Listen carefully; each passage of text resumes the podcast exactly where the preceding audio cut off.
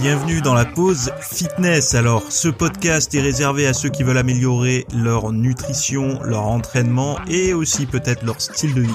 Donc, pour tous ceux qui me suivent depuis quelques temps déjà, vous pouvez me laisser une petite évaluation sur la plateforme de podcast de votre choix. C'est ce qui m'aide le plus. Allez, on démarre l'épisode.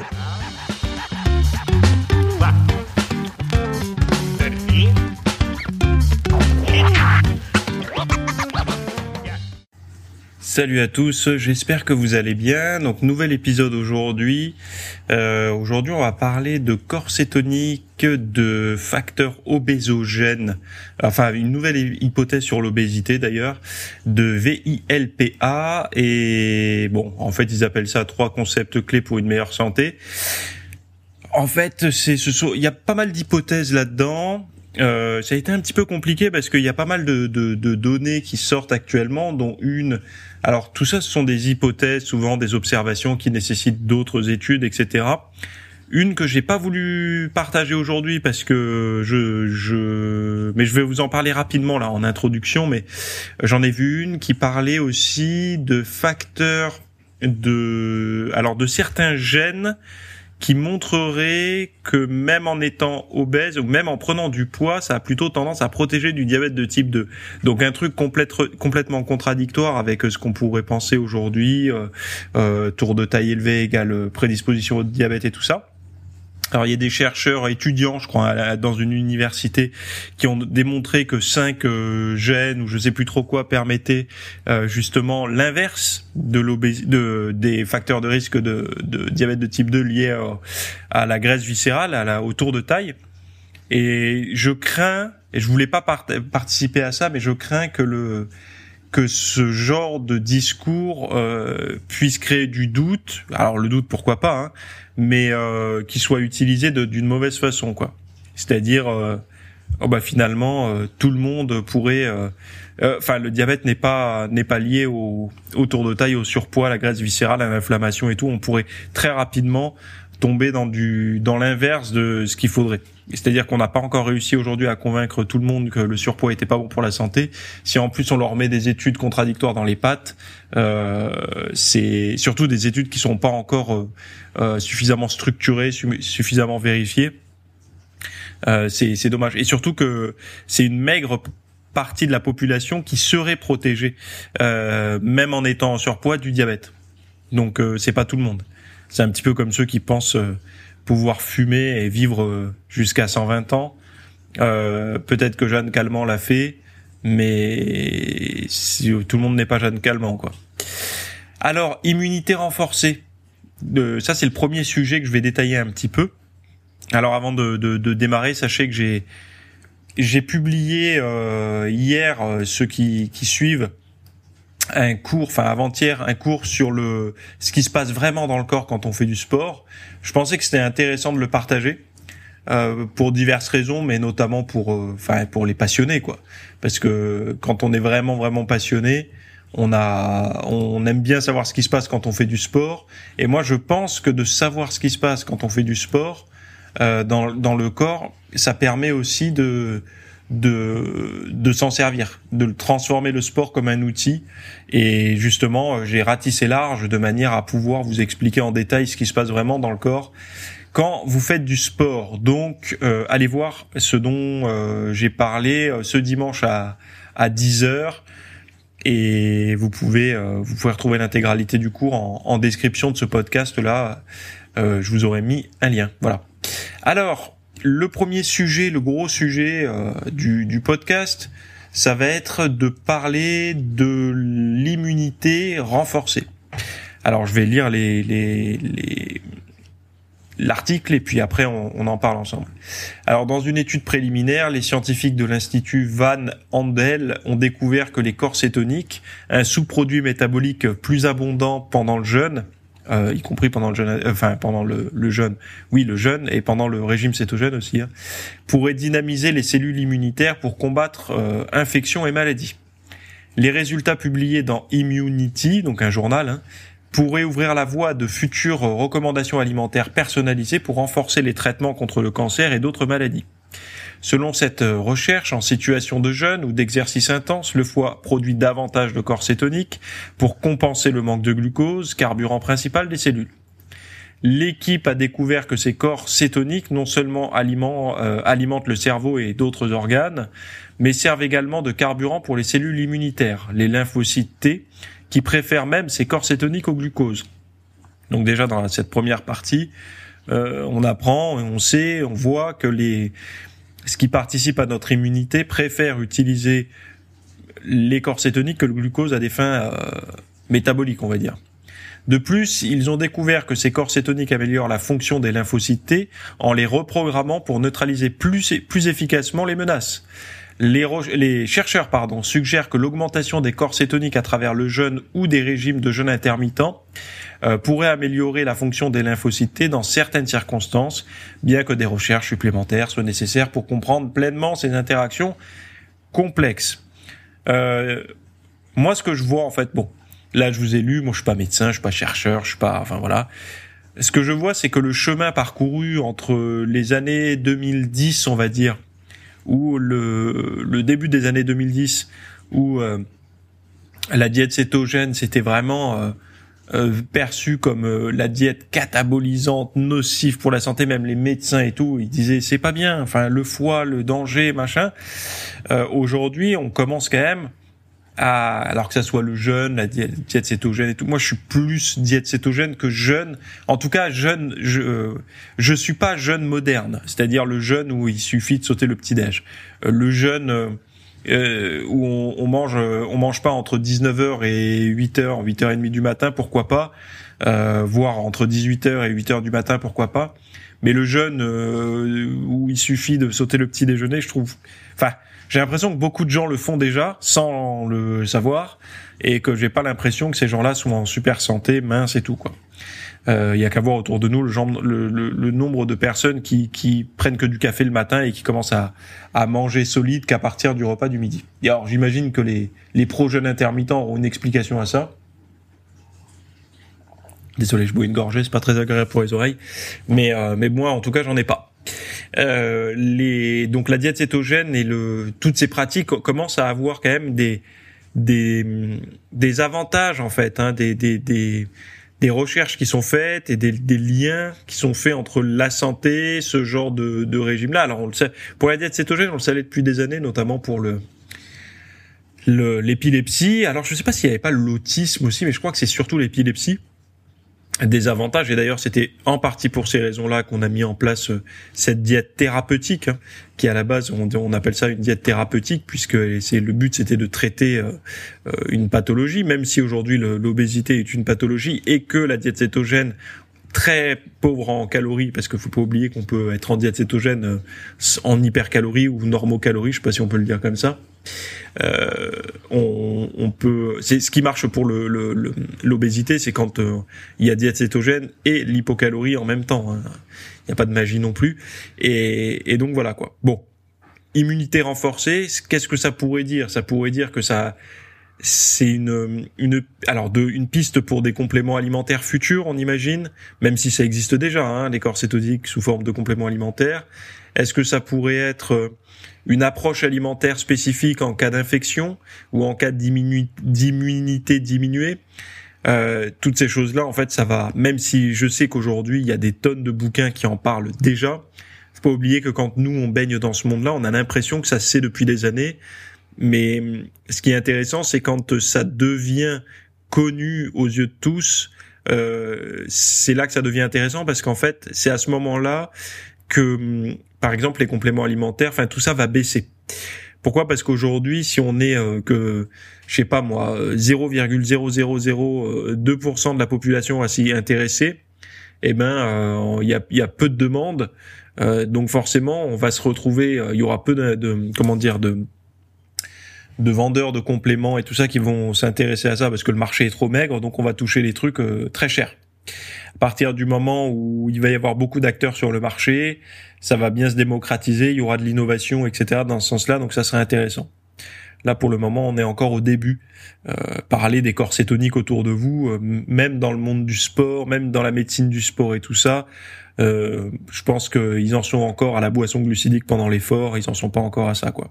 Alors que bon, vous, moi, on sait déjà que les corps cétoniques depuis longtemps, il y a quelque chose à, faire, quoi. Bref, l'hypothèse nouvelle pour l'obésité. alors, Là, ce sont, je sais plus d'où ils sont. Bon, on va en parler. Alors, l'obésité a presque triplé depuis 1975 à l'échelle mondiale, d'après l'Organisation mondiale de la santé. Donc, Barbara E. Corkey, euh, professeure émérite de médecine et de biochimie à l'université de Boston, propose une nouvelle hypothèse pour expliquer cette tendance. Selon Corquet, les obésogènes, donc des composés chimiques qui perturbent le développement normal et l'équilibre du métabolisme des lipides, génèrent de fausses informations dans notre corps, comme une sécrétion inappropriée d'insuline ou une faim excessive, conduisant à l'obésité. Ces substances entrées dans l'environnement au cours des 50 dernières années euh, peuvent déclencher des changements dans l'état redox qui stimulent faussement la faim ou le stockage des carburants. Donc c'est pour ça quand je vous parlais du paradoxe de la faim, c'est sur le, titre, la vignette du podcast, c'est ça, qui stimule faussement la, faim ou le stockage des carburants, même lorsqu'ils ne sont pas nécessaires. La montée de l'obésité coïncide avec une consommation accrue d'aliments ultra transformés et l'exposition à des milliers de toxines euh, environnementales potentielles dit euh, Corquet. Si son modèle euh, est validé, l'identification et l'élimination des obésogènes pourrait révolutionner euh, la, lutte, la lutte contre l'obésité et les maladies qui y sont liées. Alors c'est très gentil, professeur émérite, qui professeur émérite de mémoire, c'est une forme de retraite où la personne a encore le droit d'intervenir, non? Donc c'est bien pour l'avenir, elle nous laisse un sacré chantier parce que si vous voulez, alors les, les ce qu'ils appellent les obésogènes, les trucs toxiques là, c'est les bisphénols A, les phtalates, euh, les pesticides organochlorés, les retardateurs, enfin bon, les perturbateurs endocriniens, etc. Donc toutes ces choses-là, il faut savoir une chose, c'est qu'il faut revoir euh, les peintures, les meubles dans la maison, euh, les choses dans lesquelles on fait les, la cuisine. Euh, c'est toute l'industrie agroalimentaire qui doit revoir ses process parce que ne serait-ce que du lait, le lait par exemple, les gens disent ouais dans le lait perturbateur endocrinien machin, même je le prends bio, c'est mieux. Non parce qu'en fait à partir du moment où le lait va passer par un, vous savez quand il est tiré là chez, chez les vaches, alors si c'est tiré à la main et qu'il tombe dans un seau en en, en, inox ça va mais à partir du moment où il passe dans un où il y a des espèces de tubes en plastique là entre le pis et le seau euh, et puis même le lait qui après il tombe dans un seau en plastoc le, le seau qui est bien récuré bien lavé bien abîmé le lait qui sort est tiède en plus. Bon je donne des exemples comme ça mais c'est tout il faut tout revoir. Donc est-ce qu'on va pouvoir moi je pense que oui il faut déjà c'est à titre individuel parce qu'il faut pas attendre des gros mouvements au niveau de l'industrie euh, il faut pas compter là-dessus. Moi, je vous en ai déjà parlé des tas de fois. Je vous ai donné des plein, d'astuces, mais déjà euh, rendez euh, avec le moins possible de perturbateurs endocriniens votre cuisine.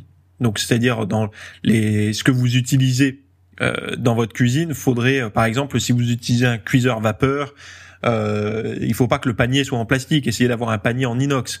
Si vous utilisez des plats pour le four, essayez d'utiliser des plats soit en inox, soit en verre. Enfin, plein de détails comme ça, comme les poils, les, les, les, les assiettes, les verres, toutes ces choses-là, les tasses. Dès que vous avez quelque chose de chaud, les tupperwares. Enfin bon, bref, je peux vous faire tout le cours que je vous avais fait. Euh, allez le voir sur le site, il est intéressant et ça, ça parle de ça. Mais c'est vrai qu'on peut essayer de limiter son exposition avec ça. Mais après, les aliments transformés, ça par contre, c'est plus facile. C'est-à-dire que il y a de l'éducation à faire là-dessus. Et hum, je suis assez d'accord que les aliments transformés euh, participent euh, à ça. Et c'est vrai que là où c'est intéressant, parce que tout ça on le sait, hein, de limiter l'obésité avec toutes ces saloperies, ok. Mais là où c'est intéressant, c'est le, le, paradoxe de la fin, c'est-à-dire que ces agents euh, obésogènes, là, comme ils disent, c'est parce qu'en fait, ils vont stimuler l'appétit, une faim excessive à cause de sécrétions inappropriées d'insuline euh, qui pourraient conduire à l'obésité. Et, euh, et c'est vrai que ça voudrait, ça pourrait expliquer une des raisons pour lesquelles on mangerait trop aujourd'hui. C'est-à-dire qu'on a un appétit démesuré par rapport à nos besoins. Euh, pourquoi? Parce que logiquement, tout le monde est dit, tout le monde dit, et vous avez déjà entendu cette phrase-là, le corps est bien fait, il sait se débrouiller, la nourriture instinctive et tout. Ouais, mais Moi, je suis pas d'accord avec ça parce qu'instinctivement, si j'écoute mes instincts, euh, mes instincts qui sont reliés à mes envies, hein, puisque c'est, euh, on va dire que c'est presque de l'inconscient, de l'inconscient qui migre au conscient pour me guider vers les bons choix. Euh, si tu me donnes enfin, si tu me mets devant moi tous les choix possibles et imaginables, si j'écoute mes instincts, si j'écoute mes, mes envies, je vais toujours me tourner vers le truc qui sent bon, euh, qui a bon goût, où j'ai une bonne expérience par le passé. Donc globalement, si j'ai fréquenté des fast-food, euh, des bonbons, des choses comme ça, eh ben mes instincts vont me diriger vers ça plus que vers un fruit. Pourquoi? Parce que l'expérience que j'ai eue en mangeant un fruit et l'expérience que j'ai eue en mangeant une part de gâteau au chocolat ne sera pas comparable.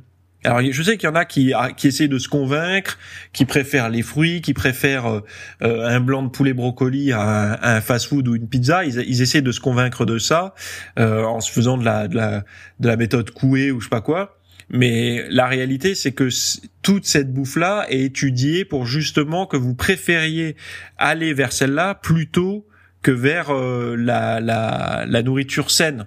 Pourquoi? Parce que la nourriture saine, euh, bon, en fait, il y a, peu de marge dessus et on marge quand on ajoute plein d'additifs. Euh, et donc l'instinct de revenir à ses instincts, euh, moi, j'y crois pas trop.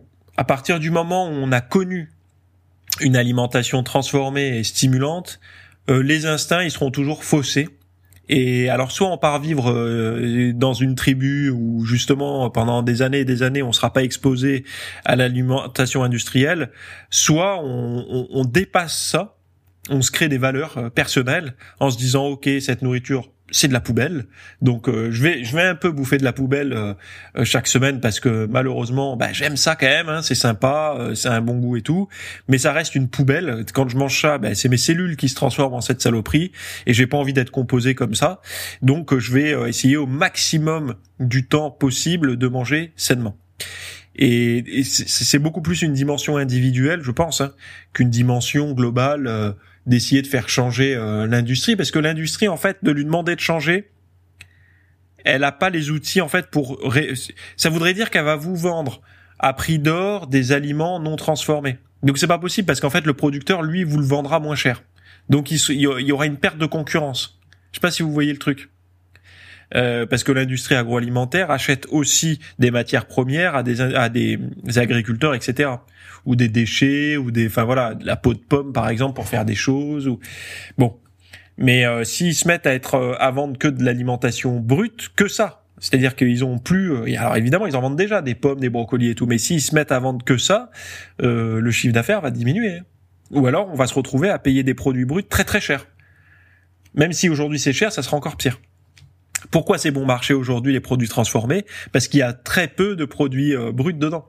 Tout le reste, ce sont des additifs, du sucre, des graisses, des trucs subventionnés, etc. Euh, euh, du blé ici, du maïs ailleurs. Enfin bon, voilà. Bref, donc son hypothèse, elle est certainement juste. À Madame Barbara Corquet, professeure émérite de médecine et de biochimie à l'université de Boston, euh, l'identification et l'élimination de ça pourrait révolutionner la lutte contre l'obésité, mais moi j'y crois pas en fait. C'est-à-dire qu'il faudrait euh, des années et des années, parce qu'il faut pas oublier que toutes ces choses-là, ça a aussi permis. Alors certes, ça a rendu malade et obèse plein de gens, mais également ça a permis de nourrir d'autres personnes. Quand je dis nourrir d'autres personnes, c'est-à-dire d'éviter que certaines personnes meurent de faim. Et en fait, il faut il faut toujours voir un problème aigu à la fois, c'est-à-dire que euh, l'obésité est un problème moins aigu que la, la que de pas manger. C'est-à-dire que quelqu'un qui meurt de faim, on lui donne à manger, euh, c'est plus important que de l'éviter de tomber euh, malade et de devenir obèse. Le problème majeur, c'est un petit peu comme dans le, la hiérarchie des pathologies euh, pour une assurance santé, par exemple. Euh, il me semble que le, les problèmes cardiovasculaires, c'est number one. Donc le, la première chose, c'est euh, euh, qui clignote en rouge et tout, c'est euh, avez-vous des problèmes cardiovasculaires Parce que c'est la pathologie quand ça arrive, on y passe plus facilement, plus souvent, c'est foudroyant, etc. Euh, bah là c'est un petit peu la même chose. Quand une personne euh, n'est pas nourrie, euh, elle va mourir tôt ou tard. Alors je sais que les fans du jeûne diront qu'on peut rester longtemps, mais quand c'est pas souhaité, quand c'est involontaire, avec le stress ajouté par-dessus ça, et quand on ne sait pas si on va pouvoir manger à la fin de, de, cette période de entre guillemets jeûne imposé, euh, c'est c'est pas terrible quoi. Donc la bouffe pas chère, bas prix permet de nourrir, mais l'effet secondaire, c'est qu'elle est tellement de mauvaise qualité, c'est qu'elle rend obèse et qu'elle elle, ouvre l'appétit. Et le, le, le, paradoxe, c'est qu'aujourd'hui, on fait moins d'activité physique qu'avant, et pourtant on bouffe plus. Donc euh, c'est là peut-être que son hypothèse, euh, le, le, ça prend du sens en fait l'hypothèse de Barbara là, parce que justement c'est logiquement, instinctivement, pour ceux qui, qui parlent toujours de, de, de, vivre avec selon ses instincts et tout, eh ben ça marche pas là les instincts. Puisqu'instinctivement on bouge moins, on devrait moins avoir envie de manger ces trucs-là. Et même tout court, de moins manger. Et pourtant c'est pas le cas puisqu'on grossit. Et les gens ne mangent pas moins. Ils mangent pas moins. Ils mangent plus. Globalement, regardez les placards euh, aujourd'hui, euh, ils sont pas plus vides que, que ceux de nos parents ou de nos grands-parents. Au contraire, ils ont l'air d'être plus pleins. Encore que c'est différent. Peut-être qu'avant il y avait plus de, de pots, de boîtes de conserve dans la cave et euh, le congélateur, vous savez, les congélateurs où on peut mettre un cadavre là. Euh, il y avait ça qui était rempli de la de la viande de la chasse, etc. Aujourd'hui, euh, les logements sont beaucoup plus modestes. on n'a plus trop la place de mettre un, un congélateur comme ça, sauf si on a une, une villa avec un sous-sol dans un endroit où le mètre carré est pas trop cher. Euh, alors, votre vie doit ressembler à du HIT, donc le HIT cardio intensité euh, un peu fractionné là. Donc c'est une recherche prometteuse qui suggère qu'une activité vigoureuse totale de seulement 4,5 minutes, alors, euh, je vous laisse réfléchir à ça, imaginez 4,5 minutes, hein, de tâches quotidiennes pourrait réduire le risque de certains cancers jusqu'à 32%. Alors, je vous explique rapidement. 4,5 hein. minutes, ou 4-5 minutes, je sais pas ce que vous voulez dire. Bon, on va partir sur 5 minutes par jour. Hein. Mais c'est une durée totale de haute intensité sur la journée. Mais je vais vous expliquer. Donc menée par l'université de Sydney, euh, l'étude a suivi l'activité quotidienne de plus de 22 000 non sportifs grâce à des appareils portables pendant près de 7 ans pour surveiller le cancer. Une activité physique de style vigoureuse et intermittente ou euh, VILPA, ils appellent ça, était associé à un risque de cancer nettement plus faible. Les chercheurs de l'université de Sydney ont inventé le terme VILPA, donc V-I-L-P-A, pour décrire les courtes rafales d'activité que nous faisons chaque jour avec vigueur, comme des tâches ménagères vigoureuses ou des jeux euh, d'énergie élevés euh, avec les enfants, donc quand on joue un peu fortement. Donc le, le, est un peu comme appliquer le principe de l'entraînement par intervalle à haute intensité, donc le HIT, à une vie quotidienne, a déclaré le professeur Emmanuel Stamatakis. Il a ajouté qu'il est remarquable de constater qu'intensifier les tâches quotidiennes pendant aussi peu que 4 à 5 minutes par jour est lié à une réduction globale du risque de cancer jusqu'à 18% et jusqu'à 32% pour les types de cancers liés à l'activité physique. Donc l'étude observationnelle euh, l'étude est observationnelle, ce qui signifie qu'elle n'est pas conçue pour explorer directement la cause et l'effet. Cependant, les chercheurs disent avoir un lien fort et se réfèrent à des essais précédents montrant que l'activité physique vigoureuse intermittente entraîne des améliorations rapides de la condition cardio-respiratoire, ce qui pourrait expliquer la réduction du risque de cancer. Ils ont conclu qu'une investigation supplémentaire de ce lien par des essais robustes est nécessaire, mais il semble que le, la VILPA pourrait être euh, une recommandation prometteuse et sans frais pour réduire le risque de cancer chez les personnes qui trouvent euh, l'exercice structuré difficile ou peu attrayant. Bon, dans les faits, ça représente quoi? Parce que là, il y en a qui sont en train de se dire, mais 5 minutes de hit par jour? Mais non, mais en fait, c'est dans votre vie quotidienne, il faut que le total de, de haute intensité représente 5 minutes. Sauf que quand vous faites un effort intense, vous vous dites mais 5 minutes, en fait on a une mentalité de, de, de sportif qui dirait mais je fais du hit pendant 5 minutes, mais sauf que on fait jamais du hit pendant 5 minutes parce que le hit c'est 30 secondes d'effort, 30 secondes de repos par exemple.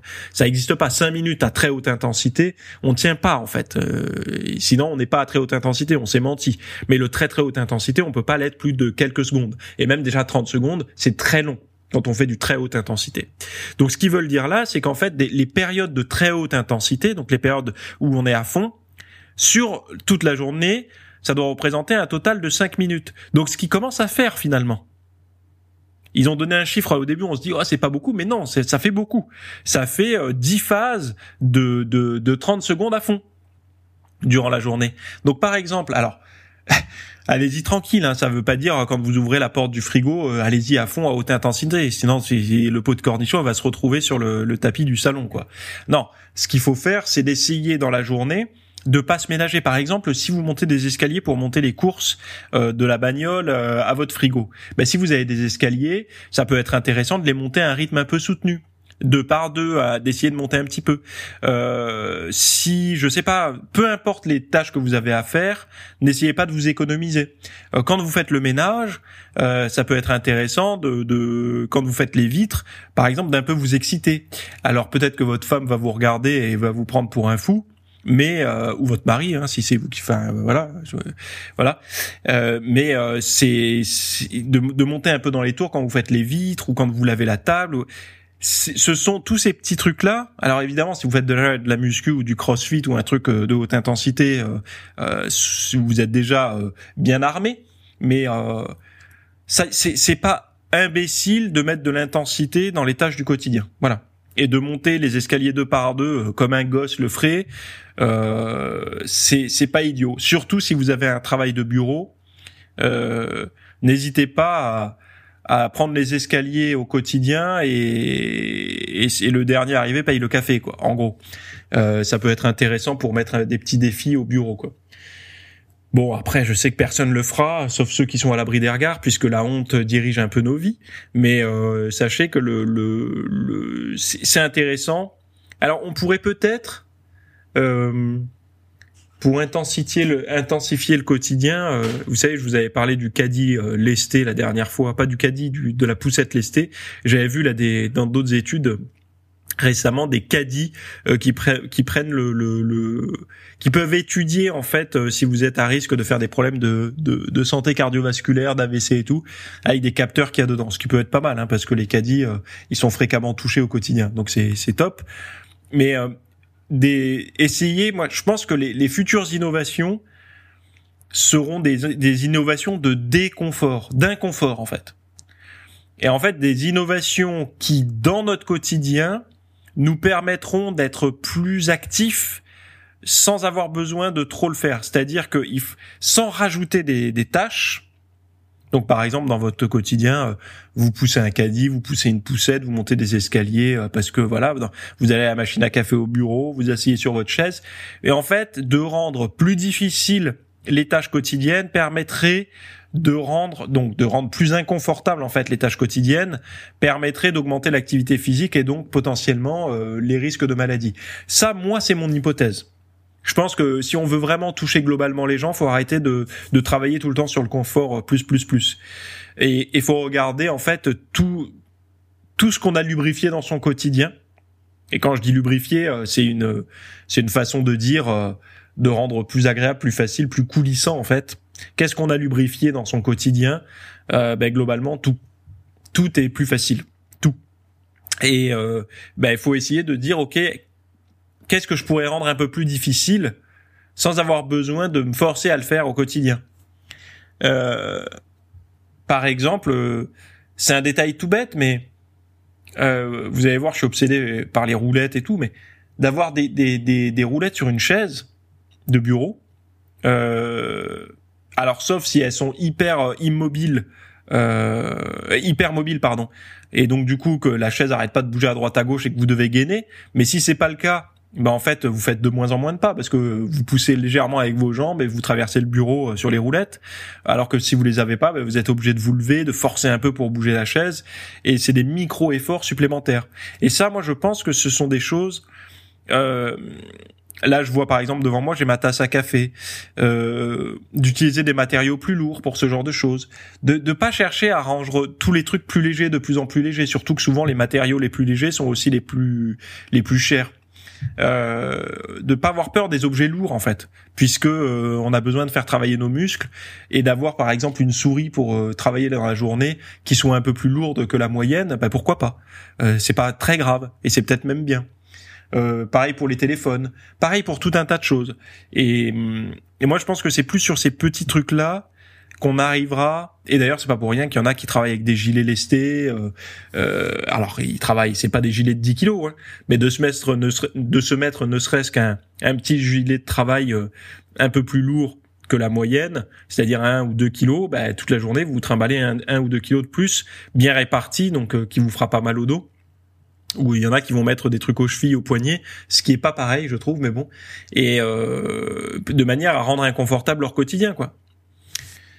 Euh, et moi, je pense que c'est vraiment sur les trucs du quotidien obligatoire. Ceux qui ont décidé, par exemple, d'aller euh, euh, au travail à vélo ou à pied ou en courant, ben c'est, ce sont des, des, des des choses qui clairement changent la vie sans ajouter quelque chose en fait puisqu'il fallait quand même y aller au boulot. Il y avait quand même un temps de trajet.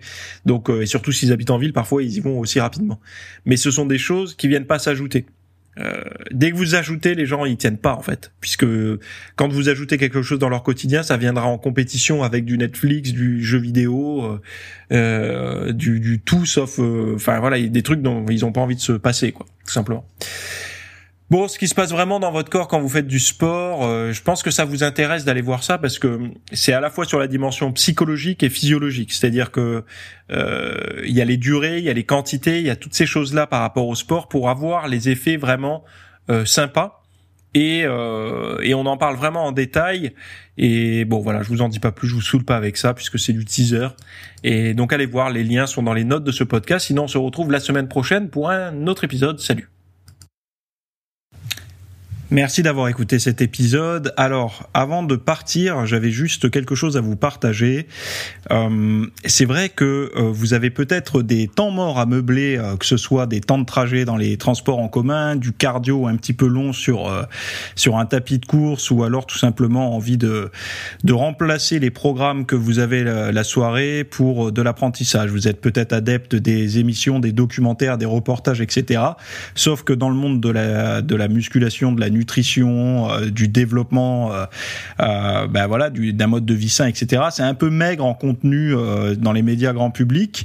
Et donc, ce que je vous propose moi personnellement, c'est d'aller faire un tour dans la dans la bibliothèque que je. Alors, c'est un Netflix version fitness privé qui vous coûtera moins cher qu'un lavage auto rouleau par mois. et là, vous avez vraiment tous les sujets. Alors, c'est plein de cours hein, que je propose. Il y en a déjà plus de 300.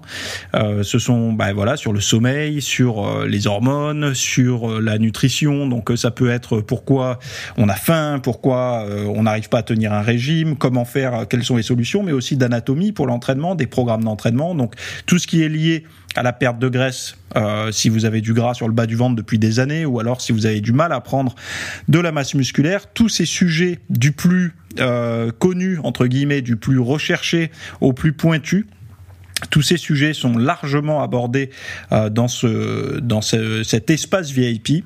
Donc euh, pour rappel, pour y accéder, vous avez un lien en description. Si vous le trouvez pas, vous allez sur www.fitnessmiss.fr et euh, vous faites devenir membre. Voilà, il y a, y a, vous trouverez sur le site et vous accédez à ce contenu caché que vous pourrez écouter partout. Voilà, je vous laisse ici. Très bonne fin de journée à tous.